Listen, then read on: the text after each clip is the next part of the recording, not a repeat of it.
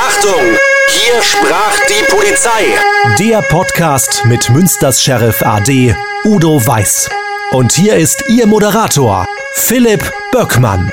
Udo Weiß, hallo.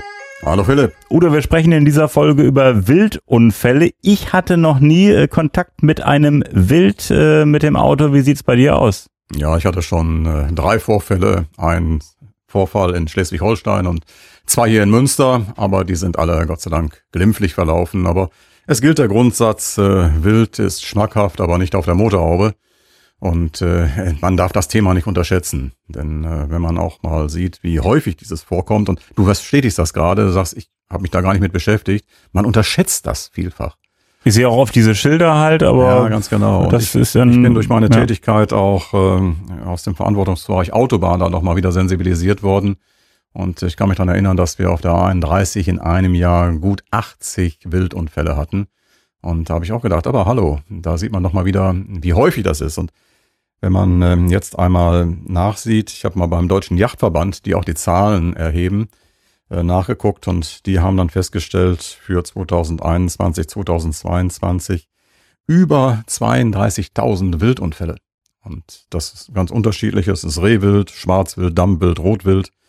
Und äh, bemerkenswert ist auch eine Zahl des GDV, des Gesamtverbandes der deutschen Versicherer. Die sagen, täglich kollidieren 800 Wildtiere mit einem Pkw. Und ein solcher Zusammenstoß, der ist äh, nicht ohne und kann auch sehr dramatisch sein. Das ist wirklich krass von den Zahlen her. Heftig. Ja, Ja, ich sehe auch immer die Schilder, ich habe es gesagt, aber man stumpft dann irgendwann ab und macht sich da gar keine großen Gedanken irgendwie. Vor allem, was soll man denn tun, wenn da so ein Schild ist? Ja, das Wichtigste ist, dass man dieses Schild als erstes einmal sehr ernst nimmt. Und äh, dann muss man auch überlegen, wo bin ich jetzt hier unterwegs? Autobahn, Bundesstraße oder am Randgebiet einer Stadt. Auch selbst, äh, ich hatte es im Bereich Ostor, das war fast innerstädtisch. In Münster-Hiltrup. In Münster-Hiltrup, ganz genau. Und wir sind ähm, von einer Veranstaltung morgens um 5 Uhr wiedergekommen. Und äh, ich wusste, rechts ist ein angrenzendes Waldgebiet und ich hatte auch die Geschwindigkeit äh, schon reduziert und nach rechts geguckt und äh, kommt da jetzt möglicherweise ein Tier, weil das schon mal häufiger vorgekommen ist und plötzlich unser Sohn saß hinten im Wagen, äh, rief er äh, Reh vorne links und da kam das Reh von links. Links war eine Kleingartenanlage. Also das Reh ist vor uns schon rübergelaufen bis zur Kleingartenanlage. Dort kam es dann nicht weiter durch eine entsprechende Umzäunung dann durch den Graben wieder zurück und äh, lief uns dann direkt vor den Wagen. Ich konnte noch ausweichen, hat es dann hinten äh, am äh, hinteren äh, Kotflügel leicht touchiert. Da gab es eine Berührung, Reh, Auto, aber für beide ohne Schaden und äh, insofern ist das auch wieder glimpflich verlaufen. Nur das ist, da sieht man dann auch, sie können von allen Seiten kommen. Du fixierst dich darauf, Wildwechsel, rechts ist ein Wald, guckst nach rechts, sie kommen auch von links.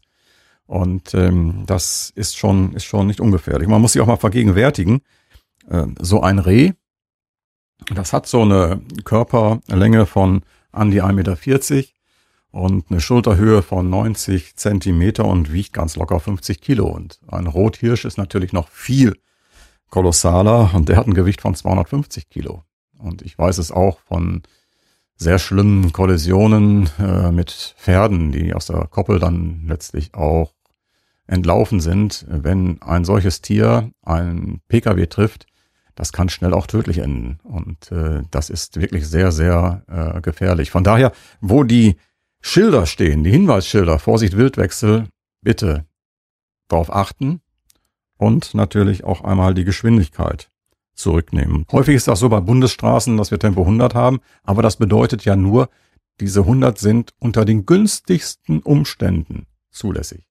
Wenn ich jetzt ein Hinweisschild, ein Warnschild habe, äh, Wildwechsel, dann ist ein solcher Umstand eben nicht mehr gegeben. Dann muss ich selbstständig schon mal die Geschwindigkeit runternehmen und sie drosseln, meinetwegen auf 70 kmh und in erhöhter Aufmerksamkeit dann weiterfahren. In äh, welchen Monaten ist denn die Gefahr äh, am höchsten äh, auf ein Wild auf der Straße zu treffen? Ja, da gibt's im Grunde genommen so zwei Dekaden. Das ist einmal ähm, der April. Es liegt daran, dass ähm, dann die Ricken ihre Einjährigen äh, vertreiben müssen. Sie sollen sich ein eigenes Revier suchen und äh, sollen aus der Obhut ja, des Muttertiers äh, entlassen werden. Und die sind natürlich dann auch noch äh, völlig äh, unerfahren und werden, wie gesagt, dann auch von ihren Muttertieren vertrieben. Die können dann sehr schnell mal auf die Fahrbahn laufen. Und äh, dann ist es ein anderer Bereich, das ist der Juli, August und Oktober. Und ähm, hier ist die Paarungszeit. Und äh, da weiß jeder, wie das ist. Während der Paarungszeit äh, ist alles ein wenig euphorisch durcheinander, auch bei den Tieren. Und äh, insofern rennen sie dann auch einfach unbedacht so auf die Fahrbahn und dann stehen sie dann halt möglicherweise da und wenn du Glück hast, rennen sie wenigstens noch weiter. Und von der Tageszeit? Das sind immer die Dämmerungszeiten vorwiegend. Also man soll sich nicht drauf verlassen. Ich würde nie sagen, das ist nicht um Mittag. Ähm, und ähm, aber das sind an sich die Dämmerungszeiten, der frühe Morgen, so vier, fünf Uhr und ähm, dann auch äh, der Abend dann auch nochmal. Mhm. Und ähm, ich sehe ab und zu so Schilder, äh, Achtung Jagd, dass da irgendwo eine Jagd stattfindet. Das ist, glaube ich, auch ein Zeichen, dass man nicht gerade mit 100 da lang fahren sollte, obwohl ja. äh, 100 möglich wäre. Ja, das ist richtig. Also es geht nicht darum, dass die Jäger dann ein, äh, äh ein, ein Auto als Ziel anvisieren, sondern es geht einfach darum, dass durch die Jagd, denk an Treiber oder auch durch normales Fluchtverhalten, dann natürlich Tiere aufgescheucht sind und die dann plötzlich über die Fahrbahn rennen. Und ja, dann hat man da ein größeres Problem. Und das sind Rehe, es sind Wildschweine. Ich denke auch an einen drastischen Unfall auch eines Kollegen, der ähm, im Bereich Ibbenbüren mit dem Motorrad mit seiner Tochter unterwegs war. Und äh, dann ist äh, ein Raubvogel aus dem Graben gestartet in einer Kurve, dann ihm ins Motorrad rein und ist dann natürlich zu Fall gekommen mit dem ganz bitteren Ende, dass er dann auch daran verstorben ist. Ich denke auch an äh, eine junge Frau, die mit ihrem Freund in einem Porsche unterwegs war und dort ist ein Vogel durch die Scheibe gegangen und ist dann in ihr Gesicht hineingekommen. Die hat ihr Augenlicht verloren und die einstmal sehr, sehr hübsche Frau hatte jetzt natürlich dann nicht mehr so ein schönes Gesicht. Also das sind wirklich dann auch dramatische Folgen. Man darf das nicht unterschätzen.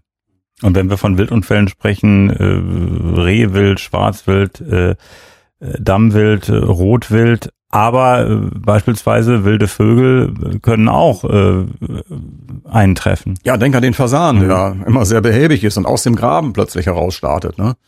Und äh, aber darüber auch Raubvögel, die gerade irgendwie ein Kleintier geschlagen haben, dann wieder starten und dir davor fliegen. Für einen äh, Pkw ist natürlich äh, schwerer das Tier, äh, dann umso, umso dramatischer letztlich auch, insbesondere dann, wenn es zum Aufprall kommt, aber möglicherweise kann man den auch äh, verhindern.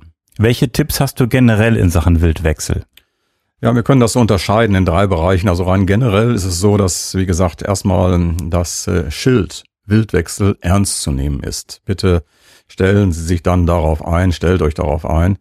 Und die Tiere können dann überraschend von allen Seiten kommen. Also hier geht's schon darum, Geschwindigkeit zu reduzieren, erhöhte Aufmerksamkeit, Bremsbereitschaft möglicherweise schon vorzubereiten. Also wenn man das Schild sieht, äh, muss man immer sich äh, klar machen, Achtung, es kann von jeder Seite jederzeit irgendwie ein Wild äh, auf die Fahrbahn Denk kommen. an mein Beispiel, ja. der Wald ist rechts, das Reh kommt von links. Ja. Weil es schon längst drüber war. Ne? Mhm. Und ähm, dann, wenn das Wild schon auf der Straße steht, ist es ganz wichtig, abblenden. Also grelles Licht macht die Tiere dann orientierungslos. Sie fühlen sich geblendet und bleiben dann stehen. Von daher abblenden ist ganz wichtig.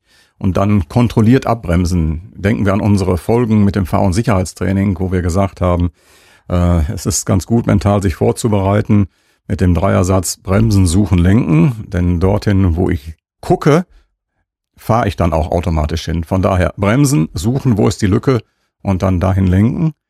Aber das Ganze sollte halt eben kontrolliert geschehen. Und äh, letztlich ist es so, immer mit Nachzüglern rechnen. Die Tiere leben ja auch manchmal im Verbund, so dass das eine Tier oder die Gruppe schon drüber sein kann und plötzlich kommt noch eins so 50 Meter danach noch einmal über die Fahrbahn gerannt. Und Udo, es bringt ja nichts, äh, wenn man dem Wild ausweicht und dann in den Gegenverkehr rast. Ähm. Ja, das ist richtig. Also es gilt der Grundsatz, äh, dass ein kontrollierter Aufprall immer noch besser ist als ein unkontrolliertes Ausweichen. Der berühmte Abflug. Du kommst möglicherweise in einen Graben hinein, überschlägst dich dann. Also das äh, sollte man auf keinen Fall eingehen. Von daher aufmerksam sein, Geschwindigkeit herunternehmen, bremsbereit sein und dann bremsen, suchen, lenken. Und wenn keine Lücke da ist, ich nirgendwo hin kann, dann eben kontrolliert besser den Zusammenstoß dann suchen. Und dann geht's ja ähnlich weiter wie beim in Anführungsstrichen normalen Auffahrunfall beispielsweise. Genau, das Wichtigste ist dann erstmal die Warnweste ansehen, denn wie gesagt, äh, man muss gesehen werden, insbesondere häufig ja im Dämmerungsbereich, die Unfallstelle sichern, und dazu gehört auch zu überlegen, wo steht mein eigenes Fahrzeug als erstes? Habe ich noch Insassen da, ähnlich wie bei der Autobahn, wo man dann sagt, sofort runter hinter die Leitplanke oder bringt sie irgendwie auf ein Feld oder sonst wohin. Und äh, dann den nachfolgenden Verkehr mit dem Warndreieck oder möglicherweise auch mit einer zweiten Person, die dann schon mal vorgeht und hinweist mit der Hand, bitte runter mit der Geschwindigkeit. Dementsprechend dann auch schon mal einweisen. Und äh, dann, wenn möglich, wenn das Tier noch auf der Fahrbahn liegt, Handschuhe müssten wir an für sich immer im Wagen haben, heutzutage zumindest diese Einmalhandschuhe. Äh, das Tier dann von der Fahrbahn ziehen, ja, und dann die Polizei verständigen. Bitte die Ortsangabe merken, wo bin ich? Und äh, dann die Polizei anrufen und die Polizei hilft dann weiter und übernimmt dann schon alles weitere, nicht nur die Unfallaufnahme, sondern auch wird sie den Jagdausübungsberechtigten verständigen und äh, auch was mit dem Tier letztlich dann geschieht. Das wird dann alles in Ruhe geregelt ja, geregelt werden muss das natürlich dann auch mit der äh, Versicherung. Ich weiß gar nicht, wie das ist bei so einem Wildunfall. Ich habe mal irgendwo gehört, man muss da irgendwie den den den Chef des Waldes, äh, den den Förster irgendwie äh, rufen und der muss das feststellen, dass es ein Wildunfall war. Und weißt du, wie das dann abgerechnet wird? Also ich sage immer bei einem Unfall verständigt die Polizei. Und der macht dann, und die, die macht dann alles macht andere, die Unfallaufnahme ja. dann letztlich auch und dann hast du die Spurensicherung und dann hast du auch einen neutralen Zeugen, der dann letztlich dir bestätigen kann, du hast zum Beispiel Haare von dem Tier an der Stoßstange, das Tier liegt da oder möglicherweise ist es ja auch so, das Tier ist mit dir kollidiert, ähm, du hast einen Schaden, aber das Tier ist weiter weggerannt. Ne? Denk an die Resistenz der Wildschweine.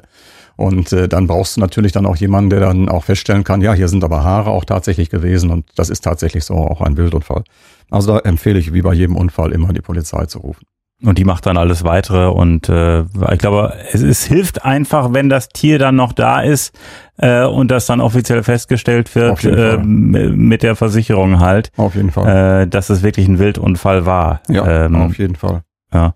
Und Udo, Wildunfälle, das ist nicht nur ein Problem auf äh, Landes-, Bundes-, äh, auf Kreisstraßen, sondern du hattest es Anfang gesagt, auch auf Autobahnen immer wieder. Ja, das ist richtig. Also ich war selber ja überrascht. Ich sagte es eingangs, 80 Unfälle in einem Jahr auf der 31. Und äh, das ist natürlich so, wenn man so etwas aus seinem beruflichen Umfeld kennt, dann hat man eine ganz andere Wahrnehmung und Einschätzung und äh, wie jemanden, der da diese Zahlen nicht im Hintergrund hat. Also wenn ich auf der Autobahn bin und ich erlebe dann so ein Hinweisschild äh, Wildwechsel und ich bin dann meinetwegen nachts, wenn es frei ist und die Möglichkeiten da sind, auch mit 150, 160 unterwegs, nehme ich die Geschwindigkeit sofort zurück. Und äh, es ist einfach letztlich zu gefährlich dann auch und äh, dann gehe ich äh, drastisch runter und äh, bin natürlich auch hier erhöht aufmerksam und äh, achte darauf, was sich äh, vor mir und am Wegesrand dann letztlich auch tut. Auf der Autobahn kommt das natürlich auch vor und aufgrund der höheren Geschwindigkeiten kann dies natürlich umso gefährlicher werden. Und wenn ich auf der Bundesstraße 100 fahren kann und da ist ein Schild, Achtung, äh, Wildwechsel, äh, spricht hier auch nichts dagegen, dass man einfach auf 70 geht. Das ist für mich eine Standardmaßnahme. Also das muss ich sagen, denn wie gesagt, diese 100 sind ja nur unter günstigsten Umständen die zulässige Höchstgeschwindigkeit. Es ist ja kein Muss, 100 fahren zu müssen. Und äh, so ein günstiger Umstand ist nicht gegeben, wenn ich jederzeit damit rechnen kann, dass rechts und links irgendwo mal so ein Tier aus dem Wald hervorspringt. Udo, und du hast jetzt noch Tipps äh, für alle, die in den Urlaub fahren. Ja, ich äh, denke, das sind so Tipps, die vielleicht nicht jeder immer so ähm, auf dem Schirm hat. Und zwar, wenn wir in den Urlaub fahren oder in den Urlaub fliegen dann äh, sollten wir uns äh, immer darüber Gedanken machen, dass in dem Ankunftsland, wo wir sind, auch wenn es ein EU-Land ist, auch unterschiedliche Bestimmungen herrschen, was die Geschwindigkeit betrifft, aber auch was zum Beispiel Fahranfänger betrifft. Wir wissen, dass das bei uns Führerschein-Anfänger in einer Probezeit zwei Jahre sich keine schwerwiegenden Verstöße leisten dürfen. 0,0 Promille zum Beispiel auch gilt. Es gibt aber auch Geschwindigkeitsbegrenzungen und zwar so zum Beispiel in Frankreich wo man in den ersten drei Jahren nach Erwerb der Fahrerlaubnis nicht schneller denn 80 fahren darf oder auf Autobahn nicht schneller als 100 fahren darf.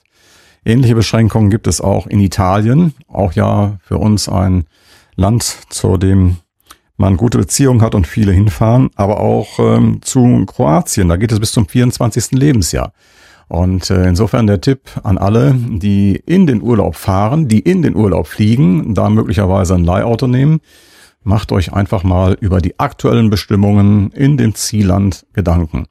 Denn häufig ist es so, dass äh, dort die Sanktionen bei weitem unsere Vorstellungskraft übertreffen. Und ich äh, war jetzt vor kurzem äh, im Urlaub in Griechenland auf der Insel Kos. Und das, weiß ich, ob du das weißt, in Griechenland hat der, der in den Kreisverkehr fährt, Vorfahrt. Ja. Ist genau andersrum. Ja. Also das war für mich auch eine Umgewöhnung Ja, mit dem Mietwagen halt, ne? Das glaube ich. Also äh, wenn man im Kreisverkehr drin ist, muss man die Leute reinlassen. Man hat keine Vorfahrt. Also das ist genau umgedreht. Und das habe ich zufällig vorher beim, beim Durchklicken so mal in so einem Reiseführer äh, online gesehen. Und es hat mir echt geholfen, weil ich sag mal so, wenn man es nicht weiß, Ja. kann ja direkt der erste Kreisverkehr äh, das große Dilemma bringen und der Urlaub ist im Eimer. Das ist richtig, das ist richtig. Und damit dramatischen Folgen. Wie du sagst, der Urlaub ist im Eimer. Und das wollen wir ja nicht. Das wollen wir nicht. Wir wünschen allen, äh, wenn es noch in den Urlaub geht, einen schönen Urlaub. Und, stets eine statistikfreie Fahrt. Genau, den Satz habe ich noch, den habe ich noch vermisst. den habe ich schon öfters von dir gehört. Aber wie passend jetzt in der Urlaubszeit Udo weiß, ich sage vielen Dank, bis zum nächsten Mal. Bis zum nächsten Mal, Philipp, und allen Zuhörern eine gute Zeit.